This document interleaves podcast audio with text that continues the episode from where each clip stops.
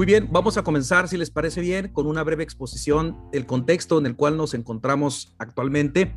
Se encuentran también ya los miembros del comité laboral presentes para dar lugar posteriormente a una sesión de preguntas y respuestas. Primero, vamos a, dar el contexto. Eh, el orden del día sería pues el nuevo semáforo sanitario municipal naranja para Mexicali.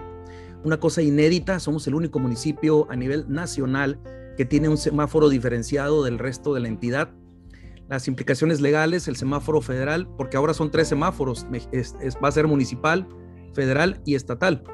Y obviamente pues vamos a dar lugar también a unas preguntas sobre el tema de subcontratación, que ahorita está muy vigente, que las empresas están muy preocupadas por esto y están ejerciendo diferentes eh, modalidades para poder cumplir con la ley que ya es vigente a partir del 24 de abril de este año. Muy bien, eh, primero, pues vamos a tener un breve, una breve semblanza, pues, de cómo estamos en los semáforos sanitarios para tener, pues, eh, ahora sí que una brevísima explicación de qué está pasando. Actualmente en semáforo federal nos encontramos en amarillo del 10 al 23 de mayo. Cambia este semáforo el 24 de mayo del 2021 el estatal nos encontramos en amarillo del 10 al 16, o sea, eh, ahí hay un error, es marzo, dice, eh, debería ser mayo. Del 10 al 16 de mayo nos encontramos en amarillo, cambia el próximo lunes. Y eh, pues obviamente Mexicali, pues nos encontramos en semaforización naranja al día domingo 16 de mayo. ¿sí? en teoría tendríamos una nueva semaforización el 17 de mayo, que están anunciándolo pues cada fin de semana. No es algo exacto que digamos todos los viernes tenemos esta actualización. No, no es así. Gobierno está, lo mismo lo puede decir el viernes que lo puede decir el día eh, sábado o el día domingo. No tenemos realmente una fecha eh, exacta en la cual podamos tener nosotros una actualización por parte del gobierno del estado. Lo que sí dejaron muy en claro es que esta semaforización, esta nueva semaforización para Mexicali, única y exclusivamente para, para esta ciudad, sería eh, pues anunciada por parte del gobierno del estado semanalmente. Y eso es lo único que tenemos de información hasta este momento en, este, en, este, en esta situación. Desde luego, pues eh, se arman las apuestas en la federación es muy probable el cambio de amarillo a verde, ahora que ya el Estado, entre comillas, se ha desligado de Mexicali. En el estatal es muy probable el cambio de amarillo a verde también, porque pues bueno, ya soltando el lastre que era Mexicali, pues eh, cabe esa enorme posibilidad de que el Estado cambie a una coloración verde y Mexicali se mantenga en la semaforización que juzgue gobierno del Estado. Esto es un pronóstico, no es nada que haya dicho gobierno del estado, simple y sencillamente eh, estamos nosotros eh, vaticinando que esto de desligarse de Mexicali, a decir del mismo gobierno del estado el día de hoy, fue porque pues ellos decían que no podían permitir que Mexicali nos arrastrara todo el estado a una coloración naranja o roja, por eso se tenían que poner un, alto. Eh, Mexicali se encuentra actualmente en el lugar número 9 a nivel nacional de los municipios con más altos contagios. Eh, pues no sé ustedes en dónde se ven esos contagios, pero, pero no estamos en ocupación hospitalaria. Todavía nos encontramos en un 20% de ocupación hospitalaria a nivel, a nivel municipal. Por lo tanto, pues estos números resultan extraños. Sí, Mexicali se encuentra por encima de 1 en la tasa de reproducción efectiva, se encuentra eh, en 1.14 aproximadamente, pero no es nada distinto a las demás entidades, a los demás municipios de Baja California por lo cual no se comprende por qué Mexicali se dice que estamos tan mal.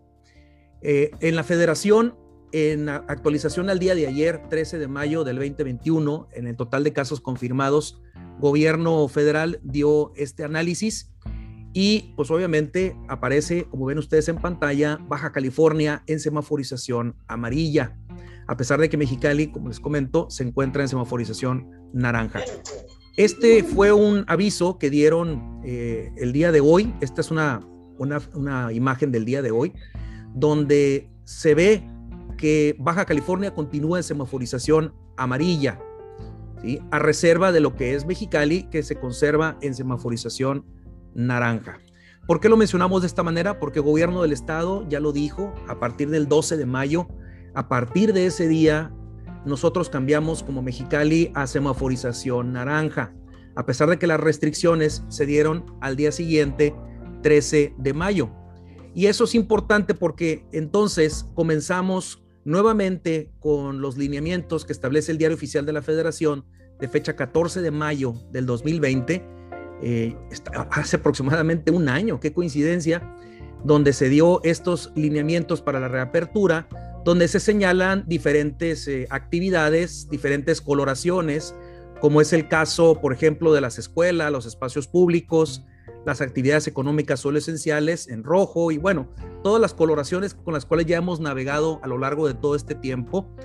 Y, y pues bueno, ¿qué se dicta para Mexicali? Bien, al estar nosotros, haber cambiado a semaforización naranja, ven ustedes en pantalla, que por cierto esta presentación es de ustedes, pídanla por favor a Index, Index se las va a proporcionar con todo gusto, pero básicamente volvemos, vamos como el cangrejo, hacia atrás.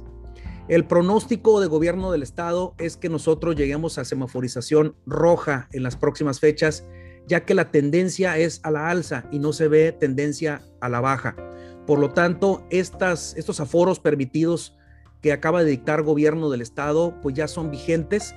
Noten ustedes que no está incluido el sector maquilador, Esperemos que así nos conservemos, que no estemos incluidos, porque saben ellos que en el sector maquilador sí estamos colocando nosotros todas las medidas sanitarias habidas y por haber, incluso hasta los tapetes que no sirven para nada, pero que todavía los utilizamos en algunas empresas. Esta fue una pregunta que se hizo el día de hoy, en la mañana, referente a si el semáforo epidémico ahora será determinado por cada uno de los municipios del estado. La respuesta del secretario de salud fue muy puntual en el sentido de que no, esta es una situación pasajera, es, una, es algo esporádico, lo cual implica que Mexicali, pues nos encontraremos mientras duremos con esta tendencia a la alza en una semaforización diferenciada del resto de los municipios de Baja California. Esto es bueno, esto es malo, esto es político, esto no es político. Bueno, pues dejaríamos que cada uno de ustedes saque sus propias conclusiones Realmente, gracias a Dios, no hemos visto el colapso de, la ocupación hospitalaria en Mexicali. Sin embargo, no deja de llamar la atención que según los métricos continúa la tendencia a la alza.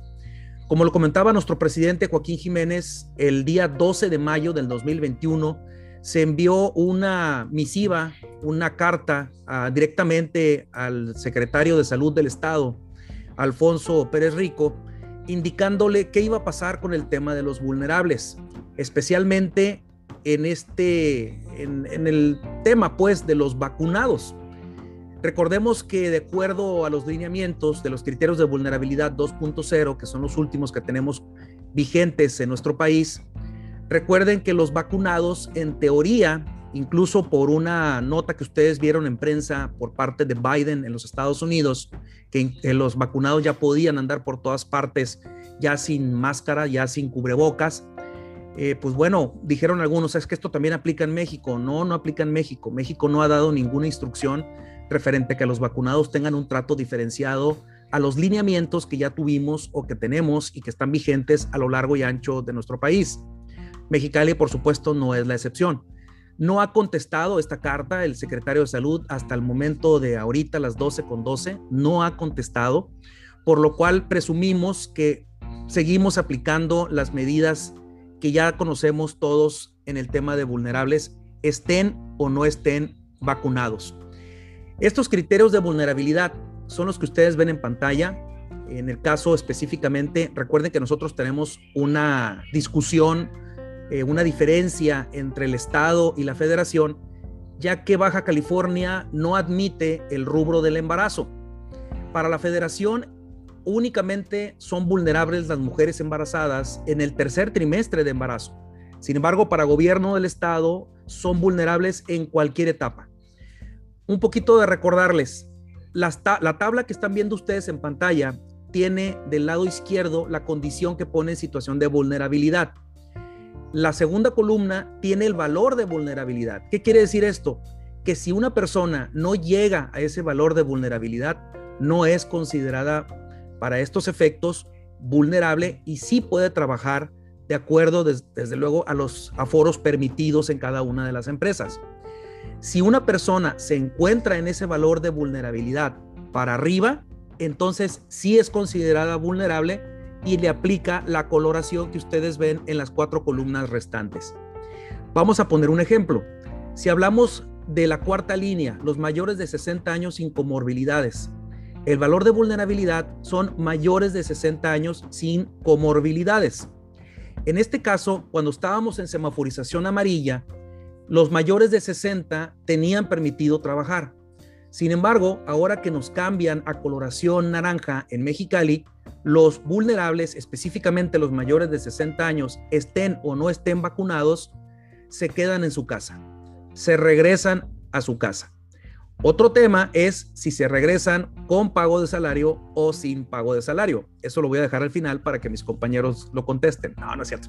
Vamos a contestarlo, no se preocupen, este, ya en la sección de preguntas y respuestas. Pero así están cada una de las condiciones de vulnerabilidad. Recordando y en resumen, si una persona se encuentra en estos valores de vulnerabilidad exactamente ahí o hacia arriba, entonces aplicaríamos el semáforo de máximo, alto, intermedio y cotidiano, según corresponda a cada una de esas vulnerabilidades. Es muy importante que consultemos a nuestro cuerpo médico para verificar estos valores de vulnerabilidad, sobre todo porque recuerden que los criterios todavía están vigentes en cuanto a la revalorización de ese valor de vulnerabilidad que deben de conservar, que deben de tener pues todas las empresas en, nuestro país. Y, y obviamente Mexicali pues no, no es la excepción.